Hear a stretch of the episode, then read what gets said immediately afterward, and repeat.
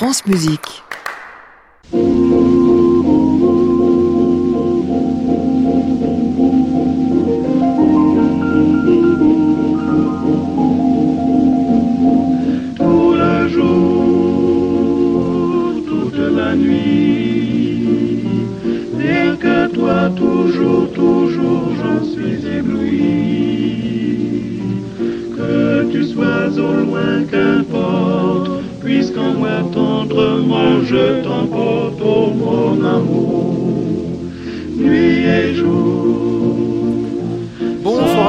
Ravi de vous retrouver dans le Classic Club sur France Musique tous les soirs de la semaine, 22h en direct depuis l'hôtel Bedford, 17 rue de l'Arcade. On est bien content de s'y retrouver. Après deux jours, on était euh, en goguette du côté du Grand Palais et de la maison de la radio. On a l'impression de retrouver nos souliers, nos pantoufles et on va en profiter pour réviser nos classiques. Mozart, Beethoven, euh, les trois dernières symphonies euh, du premier, le premier concerto du second, si vous arrivez à voir les choses, avec mes deux invités du jour, Mathieu Herzog et Cédric Tiberghien. Nous sommes ensemble jusqu'à 23h. Bienvenue à tous dans le Classic Club.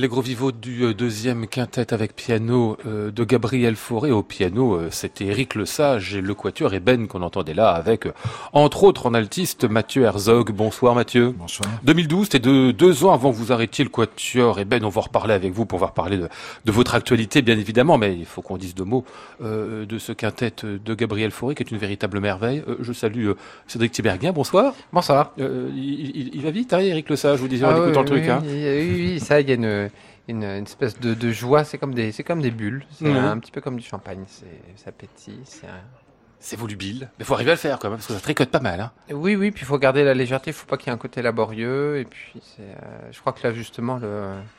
il, y a, il, y a, les cordes derrière qui forment une sorte de cocon autour du piano, fait que le cocon pétille. Euh, c'est, c'est un équilibre qui est pas évident à trouver. Hein. À propos de pétillance, Mathieu Herzog disait en écoutant ça, euh, ça c'est Paris c'est quel Paris? Non, mais c'est vrai, je trouve qu'il y a chez Gabriel Fauré un petit côté extrêmement euh, français, musique euh, parisienne du début du siècle qu'on retrouve euh, pratiquement dans toutes ses œuvres. Et j'aime, j'aime beaucoup ça. J'aime beaucoup ces moments où justement il alterne les bulles dont parle Cédric et puis tout d'un coup quelque chose de chanté qui fait qui fait très ambiance Montmartre, tout ça. J'aime, j'aime beaucoup ça. En plus, maintenant, je suis exilé, donc depuis que je vis plus en France, ah, vous vivez maintenant Je vis en Suisse maintenant. Ah bon peu. je voulais pas forcément en parler, c'est juste que j'y pense parce qu'on parle de ça. Parce que vous avez les petites mallettes pour rentrer. Là, c'est ça, je vous demandais tout à l'heure. Et pourquoi en Suisse euh, Ah bah tout simplement, j'ai suivi mon épouse qui a pris la direction du festival de Verbier. D'accord. Le festival de musique classique de Verbier. du coup, on est parti s'installer. Ah oui, il y a une logique là, oui. Oui, il y a pire, on est sur le lac, ça va, il y, a, plus malheureux. Euh. Mais donc voilà, effectivement, peut-être parce que après, quand je rentre à Paris, bah, j'ai la nostalgie. ça vous donne envie de côté du forêt. Voilà. Ouais. Je disais le, le, quatuor que vous avez arrêté il y a donc tout juste, bah oui, vous avez 4 ans euh, maintenant. Ans, Vous me disiez euh, à la fin, le quatuor Eben, donc magnifique quatuor à cordes qu'on a suivi pendant des années, bien évidemment. 15 ans, ça a duré, hein, c'est 15 ans bien à peu près. Euh, vous étiez à 130 concerts par an. Oui, on a eu une moyenne très très haute. Alors disons qu'on a commencé en 99, notre carrière vraiment euh, démarré vers 2003-2004 à la suite de, de, de, concours internationaux et compagnie. Et là, à, peu près de 2004 à 2014, donc mon départ, on était à plus de 100, 100, 120, 130, je crois qu'on a fait 140, même certaines années. Énormément de concerts, même. C'est redoutable quand même, hein, parce que bah, c'est redoutable. Il y a les voyages, il y a le travail de instrumental, il y a tout ça, puis il y a le rapport avec les travail, autres. Le, le, la possibilité de monter un nouveau répertoire, parce que vous êtes tellement sur la route qu'il faut trouver des moments pour apprendre des nouvelles pièces. Ouais. Parce qu'on peut quand même pas jouer les mêmes choses jusqu'à la fin de ses jours les enregistrements. Euh, et puis c'est vrai qu'en plus on faisait beaucoup de projets, les projets de jazz, tout ça, qui nous prenaient pas mal de temps. Donc oui, c'était très, c'était quelque chose d'extrêmement intense, mais la vie de Quatuor à cordes est comme ça aussi. Ouais. Mais on peut pas euh, lever un peu le pied à un moment, dire bon ben les gars, on s'arrête, on fait 80 concerts dans l'année, 70 Oui, mais il faut que tout le monde soit d'accord. Ah, et ça, tout, tout le monde n'est pas évidemment sur le même. Et personne ne voit mon sourire à la radio. Non mais il faut que tout le monde soit d'accord. d'accord. On n'est pas toujours sur les mêmes. Euh... tout simplement. Voilà. les, les, bah, mêmes oui, oui, c'est le, la, la, le quatuor est une démocratie, 25% ouais. chacun dans le vote. Donc forcément, il faut il faut au moins 75% pour avoir pour pour faire des changements.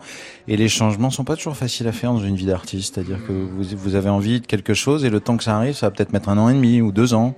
Il va falloir en discuter, vérifier. Les, les projets de concert se font énormément à l'avance. Il faut bien se rendre compte que les saisons souvent sont un an et demi, oui, deux ans à l'avance. Donc forcément, euh, vous allez dire, alors moi aujourd'hui je veux plus si, ouais. bah ça arrivera deux ans après.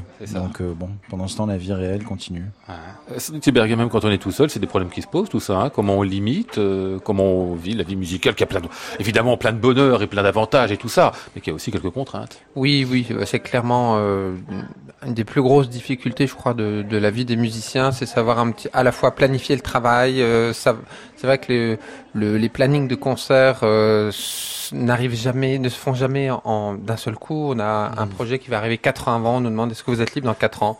Alors on hésite un peu, on dit attendez, je réfléchis. En fait, oui. Et puis, euh, et puis. Euh, deux ans plus tard, il va y avoir une personne qui va appeler, qui va dire euh, ah bah tiens la veille de ce concert-là, est-ce que vous êtes dispo? Ah ça tombe pas bien, je vais le faire. Et petit à petit, puis ça se remplit comme ça. Puis tout d'un coup, deux semaines avant, il y a quelqu'un, je sais pas, un gros festival qui dit ah bah tiens on a besoin de ça, alors qu'on pensait qu'on serait à peu près tranquille pendant deux semaines. Bim au milieu, on a donc on, on peut se retrouver dans des, des moments de stress. C'est juste justement planifier. Moi j'ai sur mon, mon piano, j'ai toujours la liste de tout le répertoire. Ah oui. Euh, pour les, on va dire, 18 mois prochains. Euh, et puis, sur le piano même. Oui, sur le piano pour ne pas ne pas perdre de vue les moments où je dois commencer telle ou telle ou telle œuvre, ou simplement de temps en temps me dire, bah tiens, aujourd'hui au lieu de travailler parce que je devrais travailler, j'ai travaillé ce que je dois jouer dans 18 mois, juste le jouer une fois et ça c'est un espèce de, de travail, c'est un petit peu étrange, mais ça demande beaucoup d'organisation. C'est la seule chose qui soit vraiment très organisée chez, Mm. moi, chez moi. La vie d'artiste, c'est bien, mais enfin, c'est un peu rationnel aussi, hein, Mathieu Herzog. Et on est obligé, oui. Mais c'est, mais c'est, euh, c'est plus, enfin, bon, à mon sens, après, chacun fait comme il veut et comme il peut, euh, car c'est quand même un métier euh, fantastique, mais effectivement avec certaines difficultés. Je pense que plus on est organisé, plus ça nous permet justement de nous libérer artistiquement. C'est-à-dire Mhm. que s'il y a rien, il y a rien de pire que d'avoir trop de problèmes dans la tête quand il est le moment de jouer. Mm. Donc, euh, je, moi, je ferais comme Cédric, c'est-à-dire je mettrais effectivement, enfin d'ailleurs, c'est un peu ce que je fais aussi. J'ai un tas de partitions infâmes euh, d'orchestre comme ça à apprendre, et puis euh, je- elles sont dans l'ordre, et puis je me dis voilà, dès qu'il y aura ça, puis de temps en temps, j'en ouvre une qui est dans 3-4 mois pour euh, pour commencer à y penser. Enfin, tout ça. C'est c'est c'est sûr qu'en plus, là, il y a tellement de belle musique. Eh oui, on a envie d'aller la chercher. C'est quand même difficile de, se- de se retenir de, quand on nous demande de- de- d'avoir une nouvelle œuvre géniale, mais après, il y a le moment de l'apprentissage. Il y a vos disques aussi à tous les deux pour Cédric Tiberghien, le premier concerto de Beethoven, dont on parlera un peu plus tard. Pour Mathieu Herzog, vous l'aurez compris, passé aujourd'hui euh, à la baguette définitivement, mais continuons aussi euh, Oui. l'alto, les trois dernières symphonies de Mozart, les trois d'un coup. Eh ben voilà, c'est chez Naïf que ça sort. Euh, voici.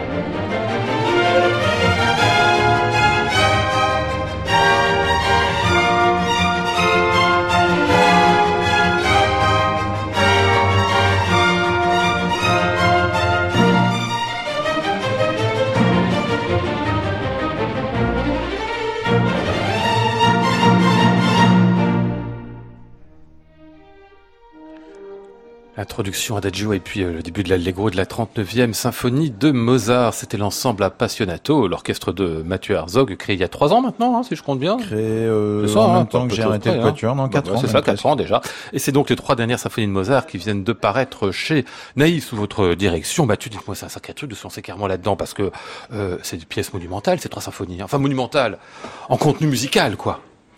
Euh, oui, non, mais même intellectuellement, psychologiquement, ça a été un énorme travail, mais c'était un, vrai désir. Je, je vis avec Mozart depuis des années. J'avais très très envie de graver celle-ci, puis de c'est évidemment pas pour être prétentieux, mais euh, on fait pas un disque en pensant qu'on va pas réussir à faire quelque chose de bien. Mmh, on fait bien un sûr, disque bah oui. parce que, alors après il y a le disque live qui est parfois né d'un hasard ou d'un, euh, ça peut arriver, mais quand quand on fait un choix d'enregistrer, moi j'ai passé un an à contrôler chaque aspect de ce disque, la la photo, la pochette, euh, à l'intérieur il y a des dessins que j'ai Mmh. choisis, euh, où je suis allé chercher le le monsieur alors, en accord avec un, un collaborateur qui, avec qui je travaille, qui s'appelle Léo Doumen, avec qui je, je partage tout, mais tout était vraiment très construit, les musiciens, chacun d'entre eux, euh, la salle, l'acoustique, l'ingénieur du son, enfin tout quoi. Ah ouais, comme un vrai produit, comme on dit. Oui, voilà, c'était un vrai désir de, de faire quelque chose de, de, complètement euh, de, de maîtriser de A jusqu'à Z. Ouais.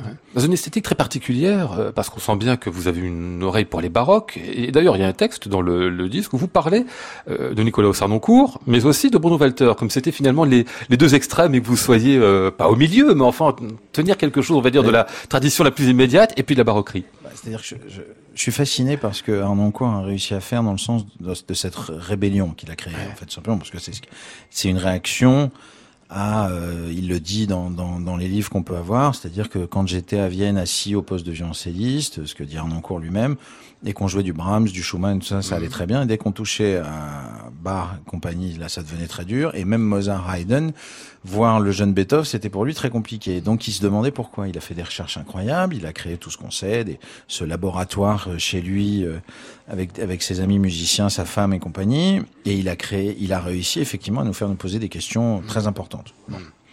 Et primordial et magnifique, et euh, je suis euh, mais vraiment euh, complètement en admiration devant son travail. Après, il est allé l'amener dans certains orchestres modernes, hein, lui- lui-même, c'est avec Concertgebouw par exemple, ou, euh, ou Mahler Chamber, ou tout ça. C'est encore autre chose.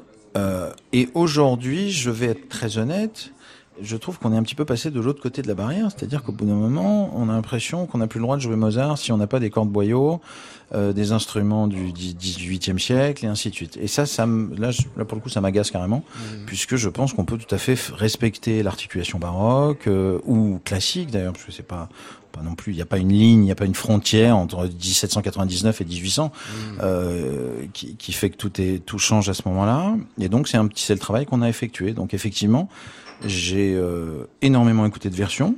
Euh, je, je vais même vous dire que celle de Richard Strauss m'a influencé euh, Ah oui beaucoup. Mhm. Euh, Bruno Walter en effet, euh, et Arnoncourt, et René Jacobs, et, euh, et tant d'autres. Euh, et je pourrais vous en citer une dizaine que j'aime beaucoup et une centaine que je déteste. Et puis il y a la mienne au milieu maintenant. Et, et pourquoi Richard Strauss d'ailleurs? Tout simplement parce que c'était intéressant de voir, c'était intéressant de voir euh, parce qu'elle existe. Donc je suis vraiment, quand je vous dis que je suis vraiment allé chercher, c'est que je suis allé chercher tout ce que je pouvais trouver. Quoi. Après, je, suis- je suis très chercheur. J'aime beaucoup. euh, J'aime beaucoup. J'aurais peut-être été chercheur d'or à une autre époque, j'en sais rien, mais je suis. euh, par exemple, je suis allé chercher les, les conducteurs de à Vienne plusieurs fois. Je suis allé chercher les conducteurs de Bruno Walter qui existent dans une bibliothèque quand je dirigeais du Mahler euh, pour essayer de voir un petit peu comme ça, puisque c'est un, un des héritiers oui, directs. euh, c'est- oui. voilà, c'est la, c'est le lien direct qu'on a avec Gustave Mahler. Euh, pareil avec Richard Strauss, euh, lorsque j'ai dû travailler Electra, par exemple, où, où je- où, pour être très honnête, je comprenais pas forcément tout tout de suite, parce que c'est une musique extrêmement complexe. Euh, je suis allé voir le conducteur de Richard Strauss, sur lequel il avait écrit des carrures, enfin tout ça. Donc euh, c'est quelque chose que j'aime beaucoup et que j'ai beaucoup fait pour ce disque. Mhm. Alors vous dites quand même, alors vous voulez pas euh, évidemment être dans l'optique baroque stricte, on le comprend bien, mais quand on entend là, comme on vient de la voir au début de la 39e, euh, les timbales au début qui sont Au centre, ouais. qui sont côté très agressif, très Mm. très très très prégnant comme ça, Mm. ça s'est inspiré par le, les coups de baroque aussi, non J'ai même volé les timbales aux musiciens du Louvre. Donc, Ah bon, euh, c'est ça. C'est eux qui nous les ont prêtés. Donc c'est pour c'est pour vous dire que que vraiment, euh, enfin, je, je les aurais pas volés hein, évidemment, mais euh, on les a on les a empruntés aux musiciens du Louvre qui ont accepté de nous les prêter. Donc euh, je voulais ces timbales là en accord avec mon timbalier. Enfin c'est c'est un- tout tout ça est un travail euh, minutieux. Et bien pensé. Euh, la deuxième symphonie euh, de, de cet ensemble, la 40e, bien connue pour son mouvement initial, ben, c'est l'Andante. On va entendre ici toujours l'ensemble appassionato de Mathieu Herzog.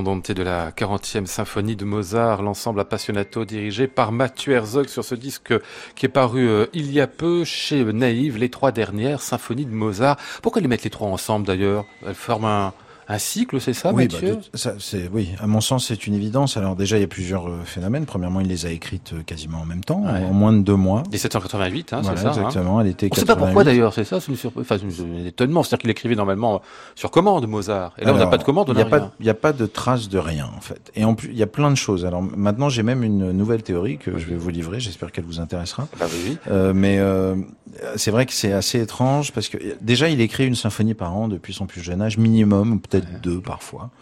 Et effectivement, d'un coup, il en écrit trois, et puis il, va, il n'en écrira plus.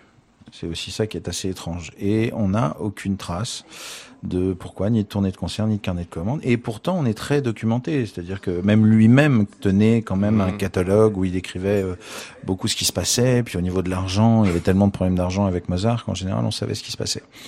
Alors donc, à force de me poser des questions et par le fait que je les, je les vois, alors ça, je suis pas le premier du tout.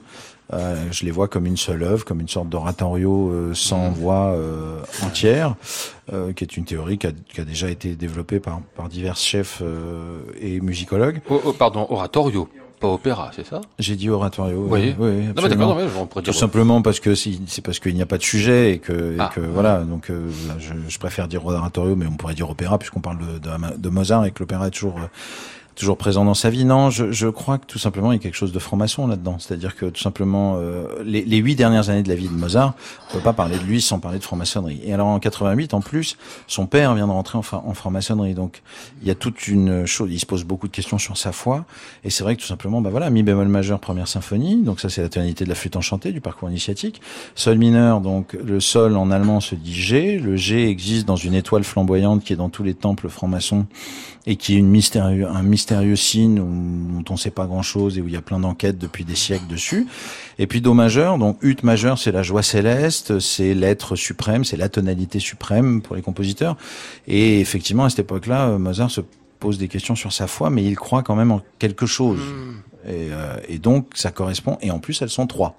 Le chiffre franc-maçon par excellence. Donc, j'ai du mal à, m- j'ai du mal à me dire qu'il y a, qu'il y a pas un truc Da Vinci codien euh, derrière euh, et que, euh, et qu'il y a quelque chose, il y a un rapport évident. Et en plus, effectivement, euh, quand vous, alors moi, j'ai pas eu la chance de les, de les diriger les trois le même soir. Ouais.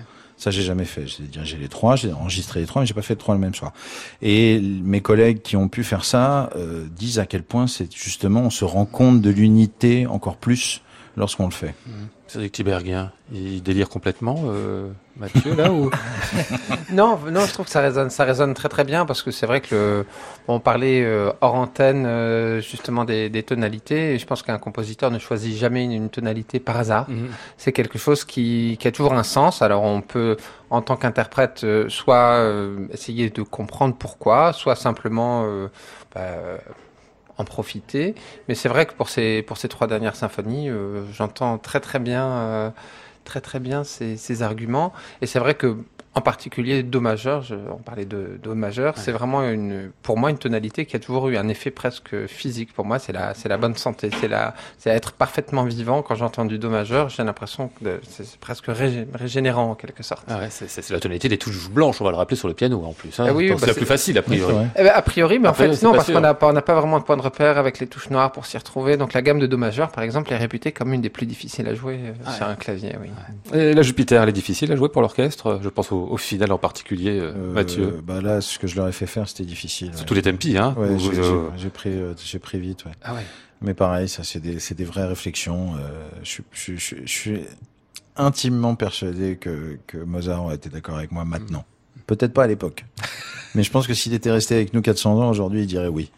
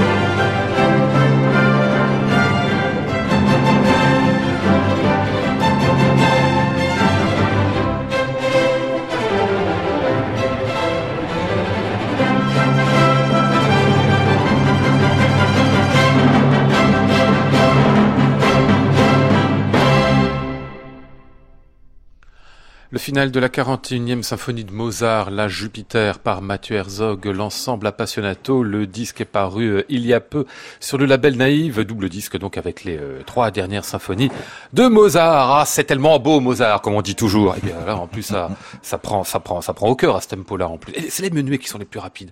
Vous sortez complètement de la danse là, hein, Complètement, oui. Mathieu, hein, dans ces trois Oui, symphonies-là. C'est un vrai choix, euh, très assumé, euh, sans doute euh, que certains vont. Enfin, c'est déjà fait. Euh, je me suis déjà fait un peu attaquer. Euh, après, euh, pareil, dans la correspondance de Mozart, on a quelques traces où il commence à expliquer à quel point le menuet euh, ne correspond plus pour lui dans ses symphonies à une danse Ah ouais, justement, il le dit mais à ça. une œuvre, hein, bah, plus, plus ou moins dans des discussions différentes, mais Ouais.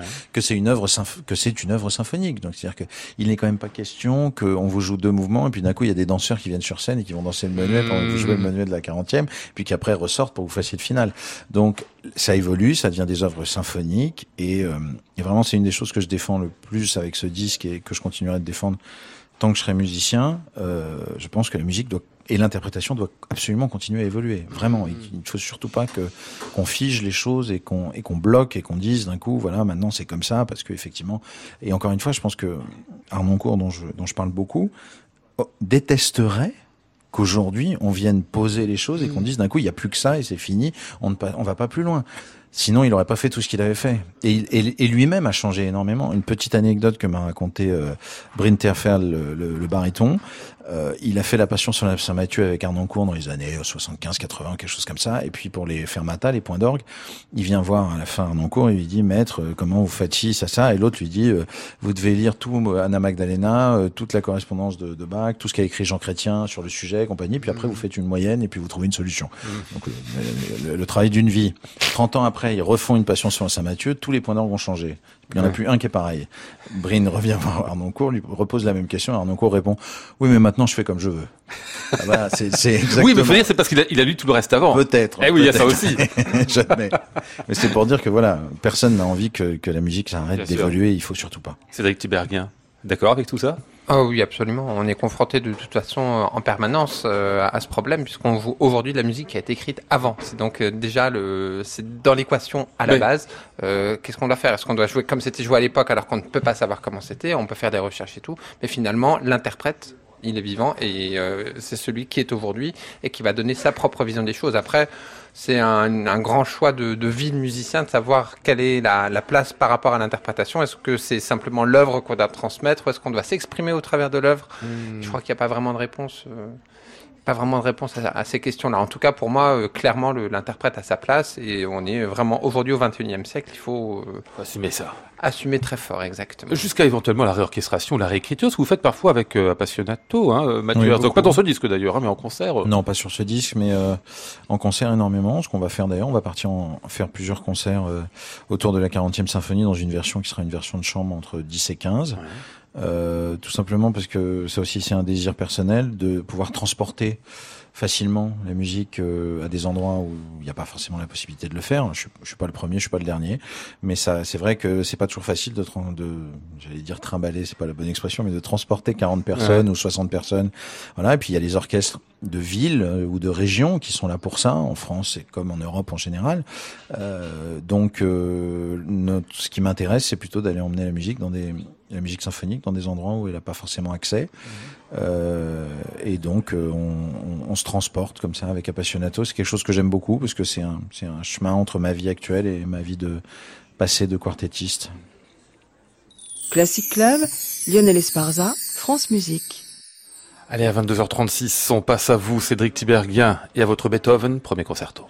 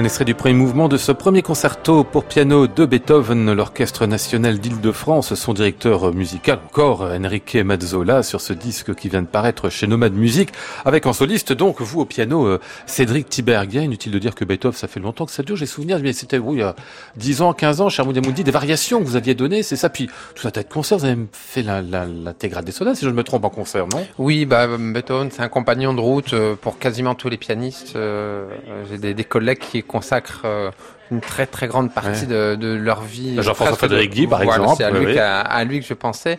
Mais euh, non, disons que c'est forcément euh, le, une rencontre. Moi, je me rappelle de ma première sonate de Beethoven. Euh, je l'ai abordée de façon spéciale. Il y a, il y a vraiment, euh, je sais pas si c'est mes professeurs qui m'avaient conditionné ou si, mais quand j'ai, c'était la première, euh, la, oui, c'était la première sonate, ouais. tout simplement.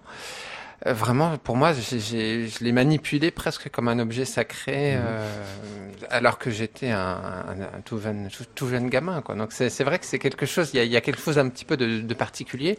Et après, dans les années, que ce soit par la musique de chambre, le, le piano solo, où le, le répertoire est, est, très vaste, que ce soit bien sûr pour les, les concertos pour piano, mais je veux dire, quand on commence à creuser, c'est forcément, mm. on passe par les quatuors. Quand j'ai commencé à écouter les quatuors, c'était la folie. J'ai acheté les partitions, j'ai réduit, j'ai fait la réduction, j'ai lu la réduction de, de, des réductions à quatre mains, les symphonies. Enfin, on commence à plonger dans ce monde comme si on ne pouvait jamais en avoir assez. Et mm. ça, c'est un, un, sentiment que j'ai rarement rencontré euh, avec d'autres compositeurs. Beethoven comme une drogue. Vous disiez le, le côté sacré, justement, de cette sonate-là, que vous étiez tout, euh, tout gamin, ça venait de la musique elle-même ou peut-être, euh, en effet, de quelque chose qui vient de l'extérieur, une sorte de projection qu'on ferait sur le compositeur et qui, d'une certaine manière, le met quand même un peu à, à distance, celui-là. Hein oui, et puis il y a, y, y a, ce côté euh, un petit peu euh, absolu. Je ouais. pense qu'on le ressent presque naturellement, euh, au-delà de la compréhension. Il y, a, y a quelque chose, on parle du, souvent du surhomme, Beethoven, mais il y a ce côté un tout petit peu, quand on, on y touche, tout d'un coup, on est face à quelque chose qui est plus grand que nous.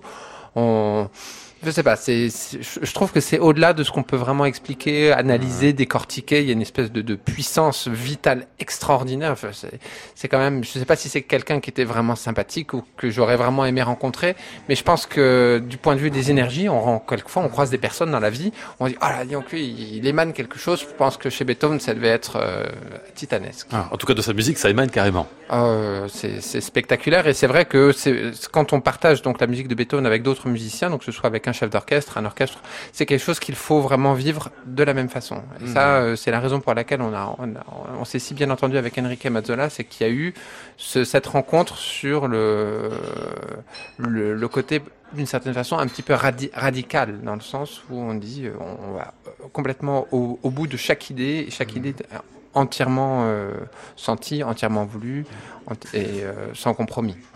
Il y a donc tout un parcours depuis plusieurs années sur les, les concertos. D'ailleurs, vous étiez euh, autour du troisième concerto il y a quelques semaines encore, euh, au mois d'octobre, en tournée avec euh, l'Orchestre national d'Île-de-France. Mathieu Herzog, vous avez vécu, vous êtes absolu beethovenien aussi, je pense en particulier au Quatuor. Oui, c'est vrai que là, c'est carrément la, la, drogue des quartettistes. Enfin, mmh. C'est l'Everest absolu. c'est un des, un des des seuls peut-être regrets que j'ai, c'est de ne pas avoir fini complètement l'intégrale et de ne pas les, tous les avoir joués, ce que mes collègues vont faire euh, très bientôt pour l'année 2020. Mais euh, c'est oui, Beethoven, je, je partage complètement l'avis de Cédric. C'est un euh, moi, j'avoue que je m'y suis mis beaucoup plus tard parce qu'effectivement, je pense que le rapport entre les pianistes et Beethoven n'est pas le même bah que, oui. que voilà qu'un violoniste, un altiste ou un violoncelliste seul. Mmh. Et c'est à partir du moment où effectivement le quatuor est né, et là, euh, c'est ça, bon, voilà. Et je crois que tu as raison. Il était pas sympa. Enfin, je pense pas que c'était très agréable de, de, le rencontrer euh, et tout ça, mais il est, il est tellement. C'est le compositeur le plus extraordinaire. Ce matin encore, je, je, je faisais travailler un trio avec piano, euh, l'archiduc, et je, je m'émerveillais à chaque mmh. chaque seconde. Il y a l'inventivité, en effet. Enfin, on a l'impression que c'est une musique où il y a à peu près, à peu près tout, hein, Cédric Tiberghien. L'écriture, le, le, naturel, l'improvisation, euh, la plus, le, le, plus grand concept, si on le veut, la, la, les plus grandes capacités de, de, de, de conceptualiser, d'écrire la musique, et puis à la fois une sorte de naturel qui est immédiat. Exactement. Je crois que le, le naturel immédiat, c'est quelque chose qui est très important chez lui. On l'entend, on l'entend beaucoup dans les œuvres de jeunesse. Là, euh, le premier concerto, clairement, c'est un concerto qu'il a écrit pour lui, pour briller.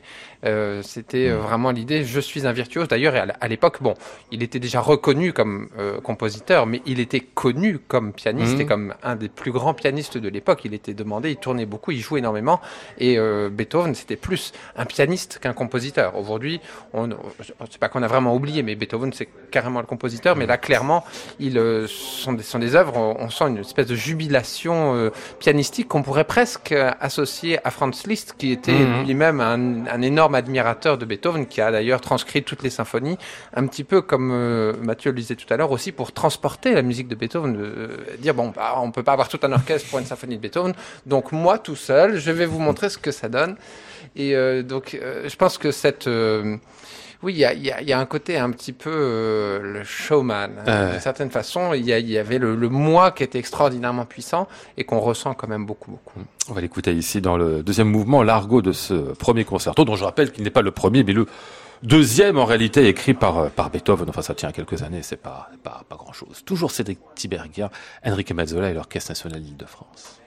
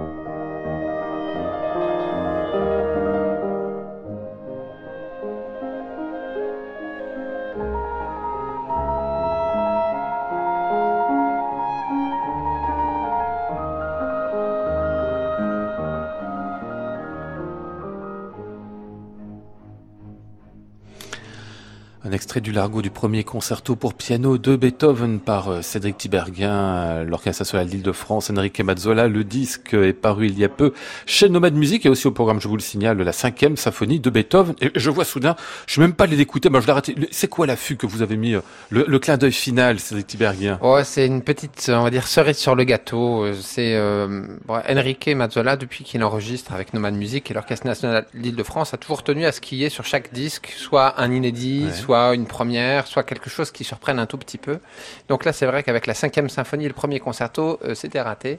Donc on a cherché quelque chose de bah, qui soit vraiment court et euh, donc j'ai contacté le, la Beethoven House, donc euh, où il y a les archives de, de Beethoven, en disant qu'est-ce que vous avez de d'inédit ou des esquisses ou des, des fragments, quelque chose qui pourrait être fait?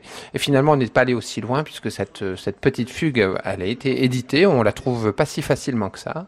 Mais c'est une petite fugue. Alors on ne sait pas trop si elle est écrite pour piano ou pour orgue, parce que pour piano, il faut avoir des très très très grandes mains. Euh, moi, les miennes qui sont plutôt assez grandes, j'ai quand même un, peu- un petit peu souffert. Mais c'est une petite pièce euh, en do majeur, charmante, très rigolote, et puis c'est un petit clin d'œil. Et toujours en do majeur en plus. Hein. Et oui, do majeur, euh, éternel do majeur. Moi, je suis très très sentimental avec Ouais. avec do majeur. j'ai l'impression de, de me laver quand je joue du do majeur. Ça a l'air plus blanc.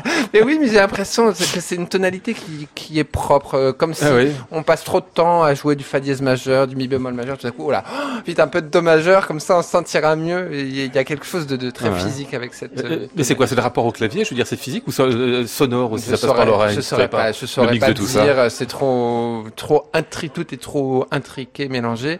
Mais je, franchement, euh, à l'audition, il y a quelque chose qui se passe dès qu'il y a du do Mmh. majeur. Euh, Ça peut être le- des do majeurs d'ailleurs très tardifs. Hein. Ça peut être à la fin de Gour Leader de Schoenberg, le poème de l'extase de Scriabine. Ah, c'est Mais aussi un ça do peut majeur, être, ça. euh, oui. oui, ça peut être la. Parce la que vous l'entendez, évidemment, vous avez l'oreille absolue, donc vous l'entendez comme moi. Moi, je non. je- Oui, et puis alors après, je sais plus si est-ce que c'est parce que je le sais, je ne sais pas, mais il y a quelque chose de spécial euh, avec cette tonalité. On parlait tout à l'heure avec euh, Mathieu Herzog de, de l'expérience baroque, c'est en quelque sorte une pensée musique aujourd'hui. Je sais pas si vous êtes allé euh, jusque-là, mais on sent quand même dans, dans cette interprétation-là que vous êtes posé quelques questions dans cette direction. On peut pas non plus faire aujourd'hui euh, un Beethoven sans avoir quand petit peu d'oreille vers ce que nous ont donné les baroqueux. Oui, alors il y a eu des questionnements, il y a eu, j'ai écouté aussi des, des versions carrément, euh, effectivement, sur pianoforte, Ouais. euh, pas le même diapason, voir un petit peu euh, ce qui se faisait, mais c'est pas, en général, j'aime pas trop trop passer le temps à écouter d'autres interprétations pour pas justement trop influencer ma mes, mes choix artistiques. Les premiers choix, j'ai beaucoup de confiance en le- la première impulsion. Ah oui. Ça, c'est quelque chose que j'écoute toujours beaucoup.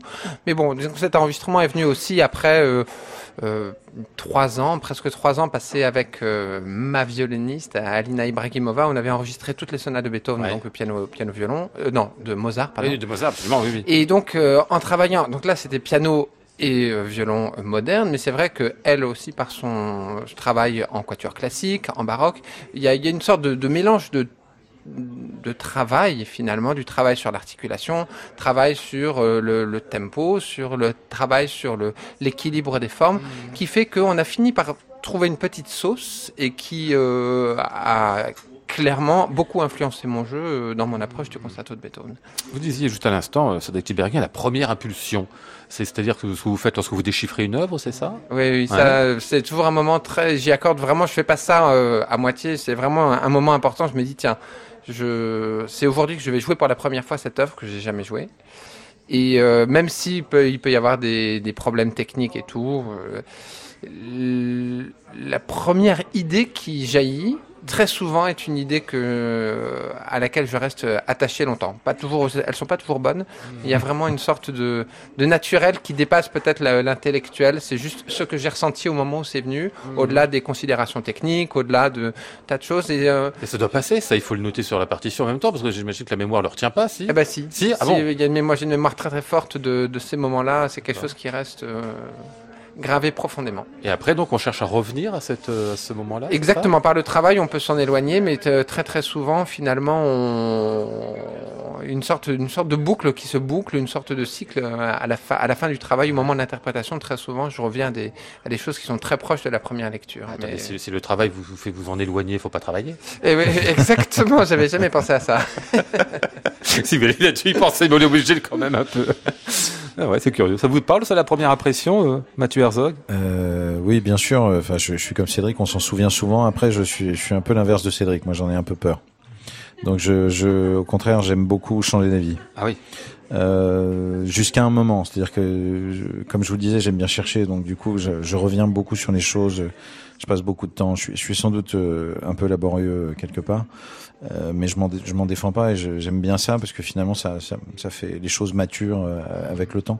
Donc je, je sais que quelques jours avant l'enregistrement, par exemple, à un moment j'ai changé d'avis sur une cadence. Je me suis, j'avais toujours décidé qu'elle serait comme ça, puis j'ai changé complètement d'avis et j'en suis très content. Parce que je, l'ai- je l'ai entendu tout à l'heure pendant qu'on qu'on était en, en, en train d'écouter. Donc euh, voilà, je, je suis pas aussi euh, j'ai peut-être pas assez confiance en moi, si ça se trouve, je ne sais pas. Mais il y a Oui, quel- il y, a quelque chose, voilà. En tout cas, je suis d'accord avec lui, c'est qu'on s'en souvient de ces moments de déchiffrage, ça c'est sûr. Après, je suis tout à fait d'accord sur le, le aussi le- l'instinct du moment, c'est-à-dire que euh, tu parlais des cadences par exemple, Mm. ou euh, moi, je, y a- par exemple, je marque absolument aucun doigté dans les partitions, euh, même de musique de chambre, parce que très souvent, euh, pendant les concerts, tout d'un coup, euh, va venir, euh, je vais avoir envie de mettre un doigté particulier que j'ai jamais mis ou faire quelque chose que je n'ai jamais fait.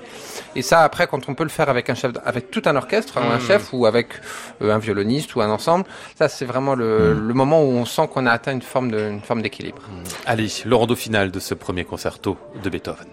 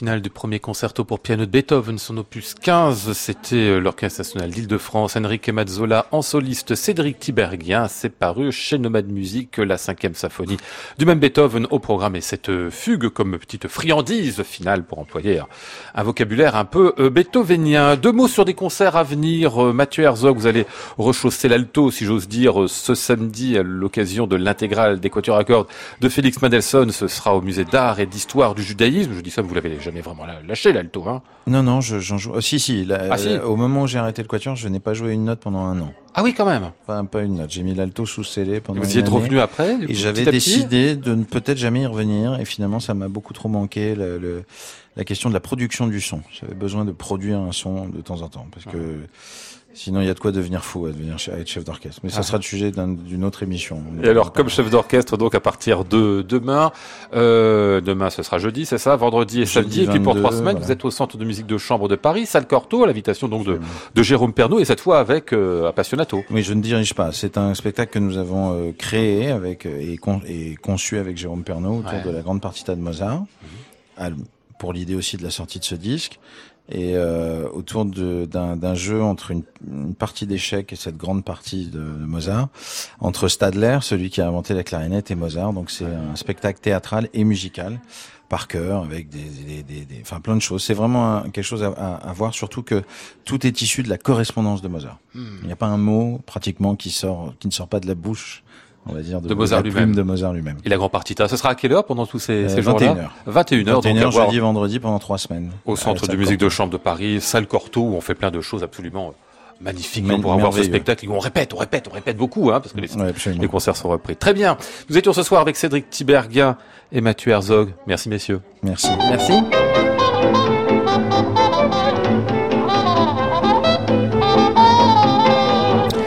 Y avait également avec nous Maud Nourri, Flora Sternadel, Antoine Courtin, Andreas Jaffray et Patrick Muller.